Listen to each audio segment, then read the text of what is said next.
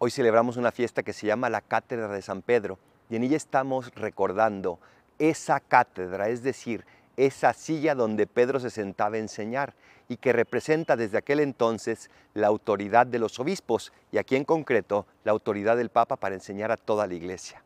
Hoy le agradecemos a Dios ese regalo de tener un Santo Padre que nos sigue enseñando, un Santo Padre que siga hablando las palabras que Dios quiere inspirarle, un Santo Padre que tiene la autoridad no de Él, sino venida de Cristo y por eso lo escuchamos y lo obedecemos con un amor filial. Hoy le agradecemos a Dios por el don del Santo Padre, de este, de todos los pasados y de todos los futuros, porque en Él escuchamos también la palabra de Cristo. Soy el Paradolfo, recen por mí, yo rezo por ustedes. Bendiciones.